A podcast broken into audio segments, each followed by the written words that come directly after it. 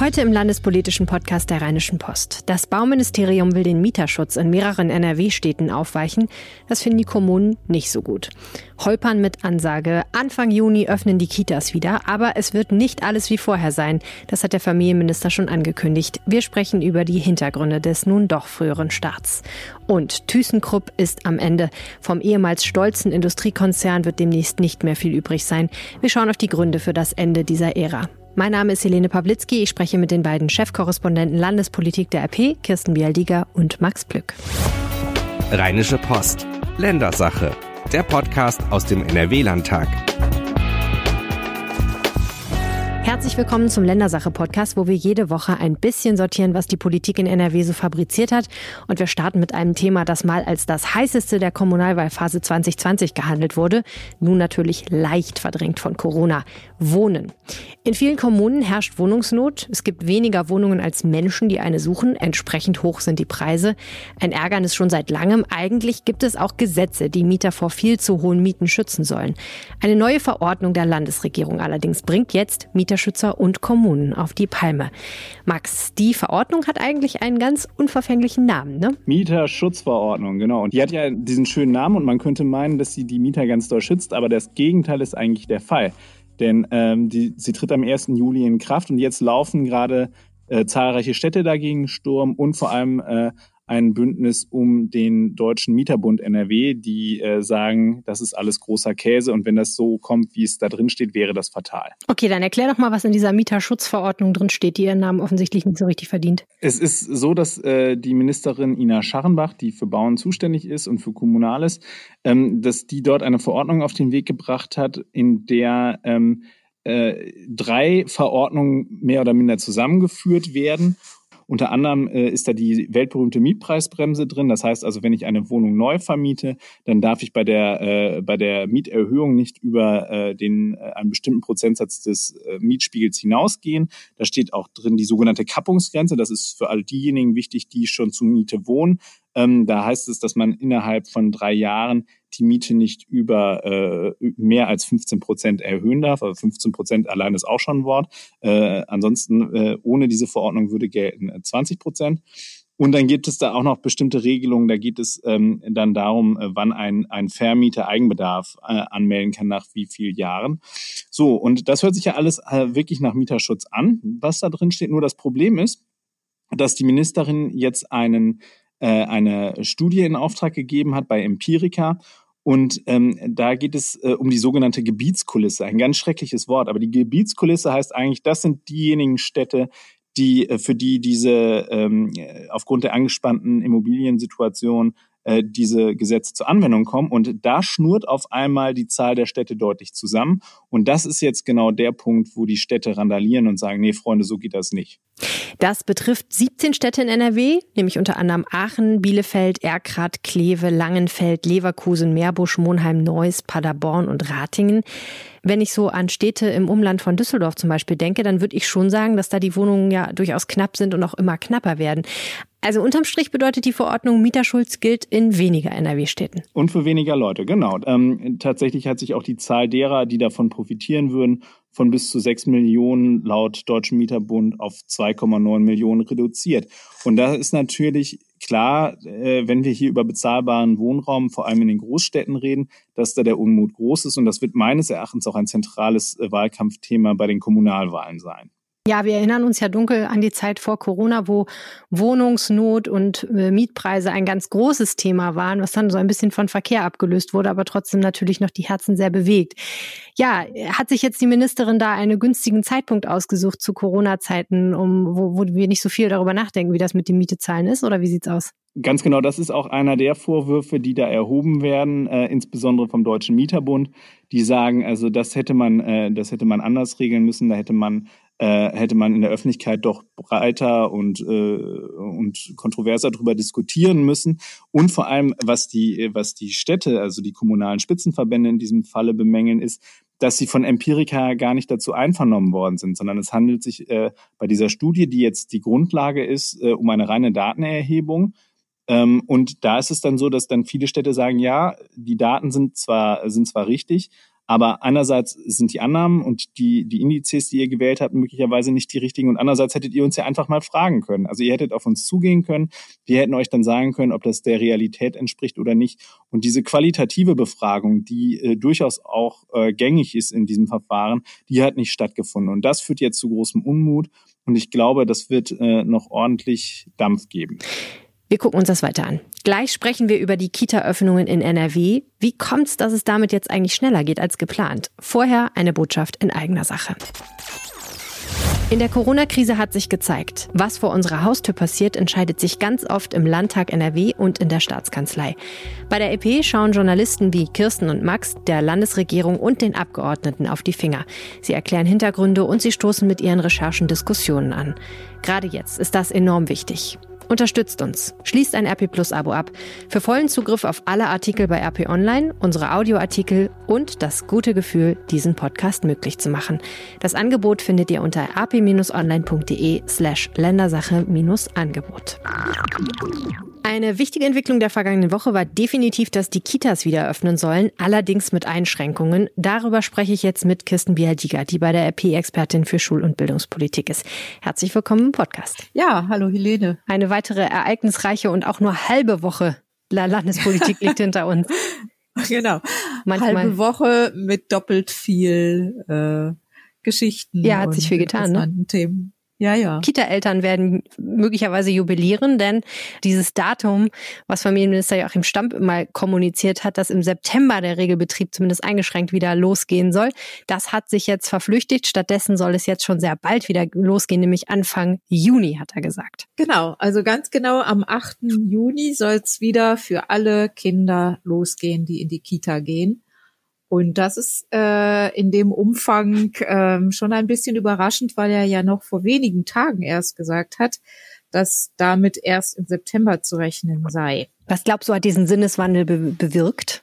Ja, da, da gibt es verschiedene Faktoren. Also ähm, einer ist sicher der Druck. Also der Druck ist enorm gestiegen. Einmal von Elternseite, die äh, händeringend nach einer Betreuung für ihre Kinder suchen. Immer mehr Eltern müssen ja jetzt wieder arbeiten und zwar nicht mehr nur im Homeoffice, was ja auch schon, was die Betreuung betrifft, schwierig genug ist, sondern die müssen auch an ihre Arbeitsplätze zurückkehren und ähm, da brauchten sie dringend einen Betreuungsplatz und mit dieser Perspektive September konnte kaum jemand leben.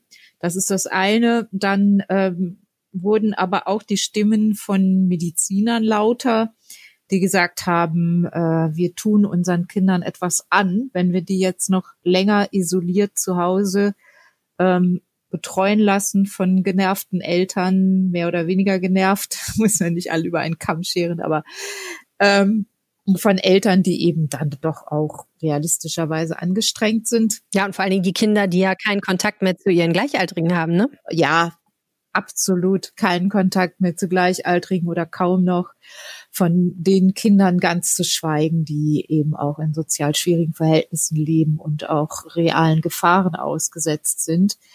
Ähm, ja, und das, das alles zusammen, zusammen auch die, die Opposition hat sich das Thema auch zu eigen gemacht und den Druck, Druck erhöht. Äh, die anderen Bundesländer sind vorangeschritten. Äh, da hört, gehörte jetzt NRW dann am Ende zu den Schlusslichtern. Ich glaube, fast nur Bayern war noch langsamer als NRW. Und ähm, das kann ja auch solch ein FDP-Familienminister eigentlich nicht auf sich sitzen lassen, der ja früh dafür eingetreten ist und auch bundesweit äh, dafür eingetreten ist, die Kitas schneller zu öffnen und ähm, eben wieder schneller in den, in den Regelbetrieb zurückzukehren. Aber es gab noch etwas, was die Einigung, glaube ich, befördert hat. Das ist äh, auf der einen Seite natürlich die Einsicht der Kita-Träger, aber es ist auch äh, ein wenig Geld geflossen. Ja, das ist immer gut. Ein Schmiermittel. genau.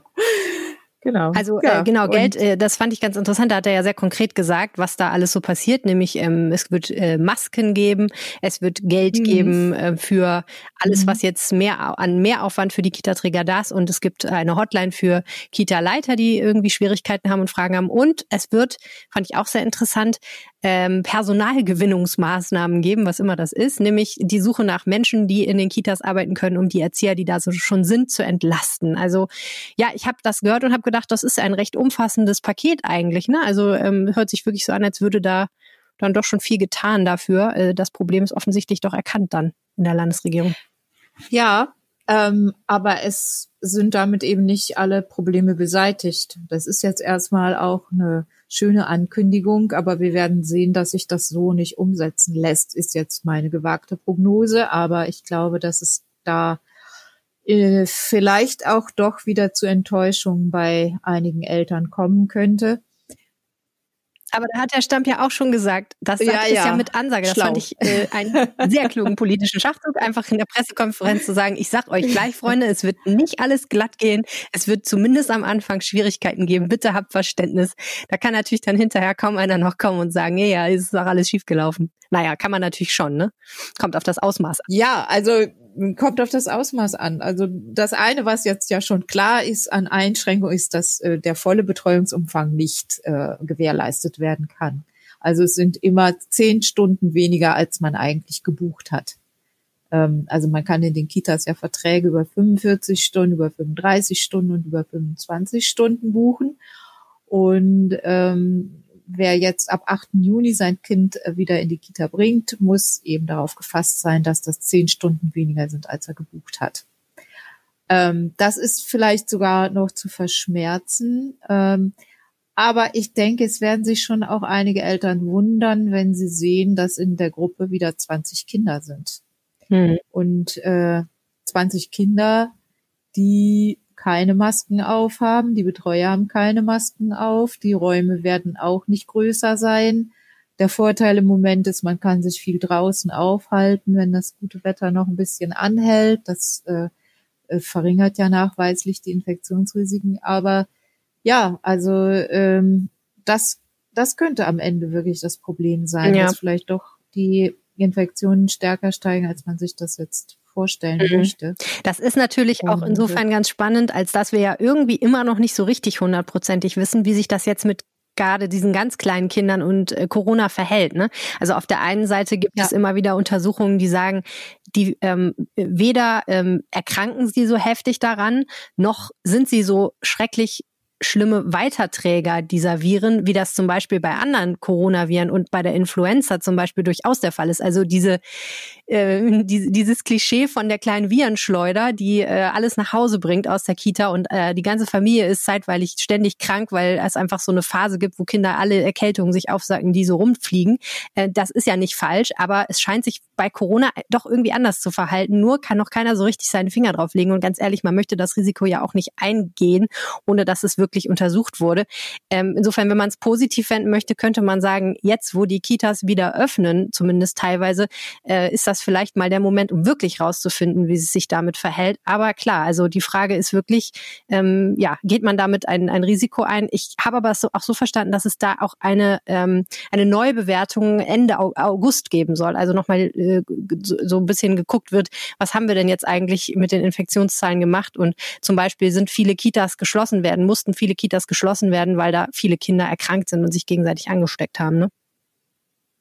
Ja, das ist geplant. Es soll auch wissenschaftlich begleitet werden. Modellkommune ist Düsseldorf und äh, das ist ja auch gut. Nur das ist eben ein Nachläufer. Also dann ist äh, eigentlich schon die Sache gelaufen. Das Kind in den Brunnen im wahrsten ja. Das wollte ich jetzt oh, ja, sorry. sagen. Ich habe auch, als, als ich ausgesprochen habe, gedacht, so nein. gemein ist. Das muss ich nachher rausschneiden. Naja, mal gucken, ob ich es mache. Ja, mhm. ja also ich muss ehrlich sagen, ich will ja nicht immer meine persönliche, laienhafte Amateureinstellung zum Leben da reintragen, aber ich bin neulich auch an einem mhm. Spielplatz vorbeigelaufen und habe gedacht, mein lieber Schwan, also wenn da ein Kind Corona hat, haben es ehrlich gesagt auch wahrscheinlich alle. Jetzt ist das natürlich im Freien, aber ne, dass du mhm. Kinder, äh, dass Kinder ja trotzdem irgendwo sein müssen und dass sie vielleicht auch im Park oder auf dem Spielplatz sind und dass sie dann auch Kontakt zueinander haben und dass du das als Eltern gar nicht immer so verhindern kannst und ehrlich gesagt offensichtlich auch nicht willst, so wie das für mich aussah, ähm, führt natürlich auch dazu, dass man sagen kann, okay, ob sie jetzt in der Kita sich anstecken oder auf dem Spielplatz oder im Streichelzoo, äh, viele Dinge machen ja jetzt wieder auf, auch da, selbst wenn es diese Abstandsregelungen gibt, ist die Frage, ob sich das immer so durchsetzen lässt. Ja, also meine These ist, dass es äh, falsch herum angefangen wurde. Also es hätten nicht zuerst das Gewerbe und der Handel und die Gaststätten öffnen dürfen, sondern es hätten zuerst Kitas und Schulen öffnen müssen und alles andere hätte sich dem anpassen müssen. Also das hätte ein bisschen äh, das Tempo rausgenommen und damit aber auch die Wahrscheinlichkeit, dass es so schnell zu Neuinfektionen kommt. Hm. Also es ist eben ein Unterschied, ob ich in einer Kita fünf oder, oder sechs Kinder in einer Gruppe habe oder ob es gleich 20 sind. Hm. Und äh, das, ja, also das ist auch allein von der Verfolgung der Infektionsketten her dann eine Herausforderung. Also jeder dieser 20 hat dann sicher trotz der ganzen Einschränkungen ähm, heute auch wieder eine Vielzahl anderer Kontaktpersonen. Mhm. Also da wird man, da werden die Gesundheitsämter, wenn solch ein Fall auftaucht, jede Menge zu tun haben. Aber also im Moment, toi, toi, toi, läuft ja alles gut und ähm, wir sind ja da wirklich im grünen Bereich und es, äh, ja, hoffen wir, dass das erstmal so bleibt. Hm. Ja, äh, es bleibt ein Wechselbad, äh, wie alles bei Corona, wie ich finde, zwischen Erleichterung über eine äh, teilweise Rückkehr zur Normalität und ja, äh, ja, Befürchtung, was da vielleicht noch kommen könnte. Also äh, es ist, ja, man weiß es noch nicht so richtig. Ich bin auch sehr gespannt. Ähm, Jetzt müssen wir mal ganz schnell hart, hart, hart das Thema wechseln, äh, weg von Kindern und Kitas hin zu der großen Welt der Wirtschaft der Konzern ThyssenKrupp. Der ist ja seit einiger Zeit ähm, ja in einer, sagen wir mal, Wandlungsphase. Du hast lange über ThyssenKrupp berichtet. Ähm, was ist denn da jetzt im Moment eigentlich so der Stand? Wo stehen wir da mit ThyssenKrupp?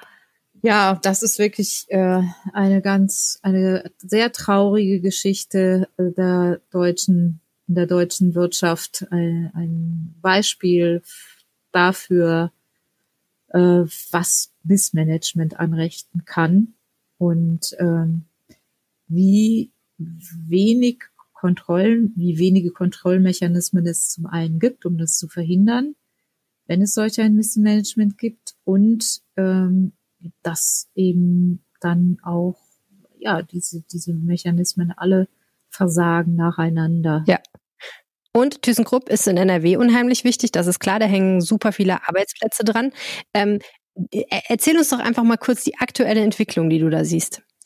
Ja, ähm, es ist jetzt bekannt gegeben worden von der neuen Vorstandschefin, die seit einem Jahr im Amt ist, Martina Merz, ähm, dass ThyssenKrupp im Grunde zerschlagen wird. Das sagt sie so nicht, aber ähm, äh, das, was dahinter steht, ist kein wirkliches Konzept, sondern ähm, es ist eine Aufteilung des Unternehmens in Verwertungsmöglichkeiten. Da gibt es den wichtigsten Bereich, den Stahl. Also selbst der ist alleine offenbar nicht mehr überlebensfähig. Selbst für den wird ein Partner gesucht. Das war ja auch vorher schon mal der Fall. Man hatte ja lange versucht, mit dem britisch-indischen Stahlhersteller Tata zu einem Ergebnis zu kommen, zu einer Fusion zu kommen. Das war dann am Ende gescheitert aus verschiedenen Gründen. Ähm, jetzt soll da ein neuer Anlauf unternommen werden, unter anderem auch mit Tata, aber auch mit anderen. Äh, es wird auch immer wieder eine deutsche Stahl AG ins Spiel gebracht. Auch diese Idee ist nicht neu. Ähm, da kämen dann in Frage Salzgitter und ähm, Saarstahl beispielsweise. Ähm, Salzgitter sperrt sich und ähm, der Vorstandschef Fuhrmann weiß auch warum. Ähm, wenn man sich nämlich die Geschichte anschaut von Krupp, dann ist es immer so gelaufen, dass äh, Krupp, das äh, war, vielleicht äh, haben das manche gar nicht so präsent, aber Krupp war nie ein Unternehmen, was wahnsinnig profitabel war. Also viele sagen, Krupp die Buchstaben stehen für kaum rentabel und praktisch pleite. Also das ist so ein geflügeltes Wort in der Branche schon seit Jahrzehnten. Und ähm, und dieses Unternehmen hat aber immer wieder äh, es geschafft, sich profitablere, größere Wettbewerber einzuverleiben. Also vielleicht wissen manche noch von dem Q1 von äh, Gerhard Kromme, der das erste Mal überhaupt auf deutschem Boden eine feindliche Übernahme gestartet hat äh, bei Hösch und auch erfolgreich war. Wenige Jahre später, nach demselben Muster, ähm, hat Krupp zum Angriff auf Thyssen angesetzt, auch das erfolgreich. Da muss man sich vorstellen, zum Zeitpunkt der Fusion war Thyssen ähm, zweimal so viel wert wie, wie, wie Krupp. Und ähm, am Ende hat aber war auch das deutlich profitable Unternehmen, aber am Ende ähm, stand immer wieder das Unternehmen vor einer desolaten Situation. Und dieses Mal ist es auch wieder so. Und es würde die Geschichte die Stahlgeschichte fortsetzen, wenn man jetzt noch einmal wieder zu einem neuen Anlauf anhebt und nun auch noch Salzgitter, ein Unternehmen, das äh, noch ganz gut dasteht im Vergleich, ähm, auch noch versucht, sich einzuverleiben. Also ich glaube, da werden die Widerstände sehr stark sein. Aber ob sie groß genug sind, um das verhindern zu können, weiß man nicht. Denn wie du gesagt hast, es steht einfach sehr viel auf dem Spiel. ThyssenKrupp hat noch 160.000 Beschäftigte. Und äh, im Ruhrgebiet, äh, in dieser, äh, gerade in den, in den Städten, ähm, die äh, sehr schlecht dastehen, Bochum, Duisburg, ähm, mehrere Zehntausend Arbeitsplätze, von denen ja wiederum dann weitere Arbeitsplätze abhängen. Und die Folgen, wenn äh, es da weiter bergab geht, mag man sich kaum ausmalen. Und das kommt jetzt auch noch zusammen mit der Corona-Krise. Ähm, eine Milliarde an Staatshilfe ist schon geflossen. Es wird wahrscheinlich nicht die letzte Milliarde bleiben. Aber also auf eine Formel gebracht ist es doch so, Thyssen hat ganz viele verschiedene Sparten und ähm, einigen davon geht's besser als anderen. Und der Gedanke war, glaube ich, eine Sparte zu verkaufen, wenn ich das richtig sehe, das Aufzugsgeschäft. Und dann irgendwie die anderen auch so ein bisschen mit zu sanieren. Aber das funktioniert jetzt eben auch, wie du gesagt hast, nicht, weil einfach der Markt so schlecht ist. Ne? Also das, da kommt so einiges zusammen. Nee, Entschuldigung, dass ich da so deutlich widerspreche. Ähm, der Markt ist das geringste Problem. ThyssenKrupp hat äh, jahrzehntelanges Missmanagement okay. hinter sich. Die Entschuldigung gibt's nicht. Also da sind, da wurden, da wurden, der Markt kommt nur hinzu. Den Markt müssen aber auch die Wettbewerber ja, äh, ja. aushalten, die Marktsituation. Also ThyssenKrupp hatte das Pech, sehr schlechte Manager an der Spitze zu haben. Ähm, Kirsten Bialiga ähm, gnadenlos. Vor allem Nein, es ist, das ist, glaube ich, unbestritten. Ja. Also das bin ich, da bin ich wirklich nicht die Einzige, die das sagt, wenn man sich das länger angeschaut hat. Äh, und das, was dem Unternehmen sozusagen den Todesstoß versetzt hat, war ähm, der völlig verfehlte, fehlgeplante Bau von Stahlwerken in USA und Brasilien. Ähm, das war von Anfang an ein vollkommener Missgriff und ähm, das fing an bei der falschen Standortwahl, bei der bei falschen Annahmen. Man hat viel zu positive Annahmen getroffen. Da fragten sich schon die Wettbewerber am ganz zu Beginn fragten sich die Wettbewerber, wie kann ThyssenKrupp sowas planen? Das wird nie funktionieren. Und haben da auch Rechnungen aufgemacht und überlegt, müssen wir das jetzt auch machen, wenn der deutsche Marktführer das tut? Und alle haben nicht verstanden, wie damit ThyssenKrupp jeweils Geld verdienen will. Aber dieser Plan wurde, ähm, koste es, was es wolle, durchgezogen. Das wurde von Jahr zu Jahr teurer. Der Aufsichtsrat unter Führung von Gerd Krommer hat alles durchgewunken, immer jede Budgeterhöhung und am Ende wurden aus äh, wurde das äh, Projekt, ähm, das war gerade nachrechnen, fünfmal so teuer wie geplant fast. Und ähm, ThyssenKrupp hat äh, über 10 Milliarden, manche sagen sogar 15 Milliarden Euro damit mhm. verloren. Und äh, wenn man sich vorstellt, heute hätte der Konzern 15 Milliarden Euro, ist jetzt natürlich eine nicht ganz äh, erlaubte Rechnung, weil es ja dynamisch ist, das Geschehen. Aber ähm, wenn man das sich vorstellen würde, dann hätte man einen ganz anderen hm. Konzern. Dann hätte man auch einen Konzern, der höchstwahrscheinlich nicht auf Staatshilfe angewiesen wäre.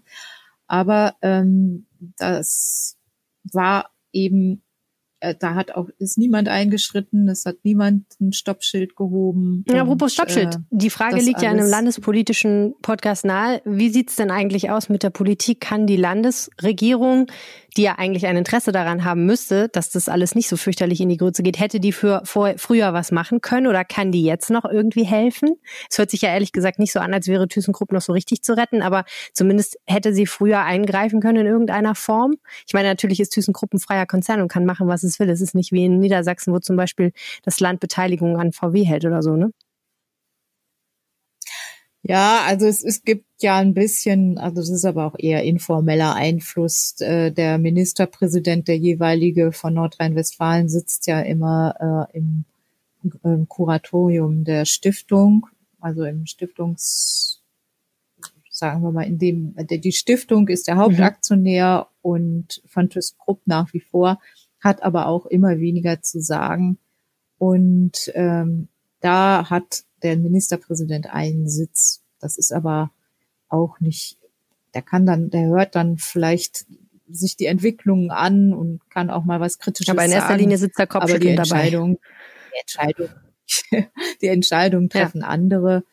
Und ähm, ob ein Ministerpräsident jetzt auch dann die Zeit hat und die Möglichkeiten, sich so in die Materie einzuarbeiten und äh, die, die Geschicke eines Konzerns mitzubestimmen, ist auch die Frage. Also es gab natürlich meine Zeit in Nordrhein-Westfalen, da ähm, wurde die Industriepolitik vom grünen Tisch ausgemacht. Da war ja der legendäre Friedel Neuber, WestLB, Chef dabei und äh, Johannes Rau und Finanzminister Schleuser und all die, die hatten eine ähm, Kartenrunde äh, in den Kellern der WestLB und da wurden sehr interessante Pläne Verstehe. entwickelt und die betrafen die Industrielandschaft in Nordrhein-Westfalen. Ob das jetzt dann für die Industrie so zum Guten war, wage ich auch mhm. zu bezweifeln. Also man hat da auch Unternehmen wie zum Beispiel Babcock, die kennt man heute kaum noch. Äh, in Oberhausen hat man versucht mhm. zu retten, das ist aber auch dann misslungen. Und ähm, ja, also man hat da versucht, das so ein bisschen anders zu betreiben, aber das ist heute nicht mehr so und die Konzerne ähm, lassen sich da von der Politik auch nicht reinreden. Aber die Politik kommt eben dann wieder ins Spiel, wenn es darum geht, ähm, äh, über Staatshilfe nachzudenken. Und äh, normalerweise ist das ja ausgeschlossen, weil die EU-Kommission das nicht zulassen mhm. würde. Es wären unerlaubte Beihilfen. Ähm, aber in diesem Fall äh, könnte jetzt sogar äh, ironischerweise die Corona-Krise ThyssenKrupp zu Hilfe kommen äh, indem man sagt, äh, die Corona-Krise ist schuld und äh, alles andere hm. ausblendet, äh, nämlich auch ausblendet, dass der Konzern auch ohne Corona vor wahrscheinlich auch nicht viel besser dastünde oder mit Sicherheit nicht viel besser dastünde. Aber auf jeden Fall nicht, wie soll ich sagen? Es wird beim Steuerzahler ja. landen. Ja, im Endeffekt also immer. Da, der ein oder andere Form. Und, und, und ähm, wie, wie weitreichend die Folgen sein können, das hat man zum Beispiel in, in Rheinhausen erlebt. Ähm, in den 80er Jahren gab es ja diesen historischen Streit um das Stahlwerk Rheinhausen. Ähm, da, das, das ging ja auch bundesweit wochenlang durch die Presse. Da ist manchen vielleicht noch in Erinnerung, wie Gerhard Kromme von wütenden Arbeitern mit, mit Tomaten und Eiern mhm. beworfen mhm. wurde. Er hat dann trotzdem die Schließung des Werks durchgesetzt, weil es auch nicht profitabel war. Ähm, und die Folge war dann am Ende, dass in Rheinhausen äh, die Arbeitslosigkeit groß hoch war, viele Leute weggezogen sind. Und zwar so viele, Tausende, äh, und so viele, dass äh, sehr viel Wohnraum auf einmal frei wurde. Und diese freien Wohnungen in größerer Zahl haben es erlaubt, größeren Clans dort sich mhm. niederzulassen. Und das Problem der Clans ja. kennen wir heute. Ah, so hängt alles in der Welt zusammen. Ne? Also das ist nur ein Beispiel Irre. dafür, wie sich die Dinge manchmal ja. dann entwickeln und man denkt, ein Konzern, der mich gar nicht interessiert und der mich gar nichts angeht, dann hm. doch auf einmal von Bedeutung wird. Ende einer Ära. Ja, absolut. Und wirklich einer sehr traurigen Geschichte. Vielen Dank, Kessen Bialdiger. Ja, gerne. Das war die Ländersache für diese Woche. Wenn ihr uns was sagen wollt, geht das ganz einfach. Schreibt eine Mail an ländersache.rheinische-post.de oder schickt uns eine WhatsApp 0171 90 38 099, gerne auch als Sprachnachricht. Die Infos dazu findet ihr unter rp-online.de slash Ländersache. Max und mich findet ihr auch bei Twitter und wenn ihr uns was Gutes tun wollt, dann könnt ihr diesen Podcast einfach abonnieren in eurer Podcast-App und uns ein paar Sterne zur Bewertung dalassen. Gerne auch einen Satz oder diesen Podcast einfach mal euren Freunden und Bekannten empfehlen. Das hilft uns enorm. Vielen herzlichen Dank und bis nächste Woche. Ciao. Mehr bei uns im Netz www.rp-online.de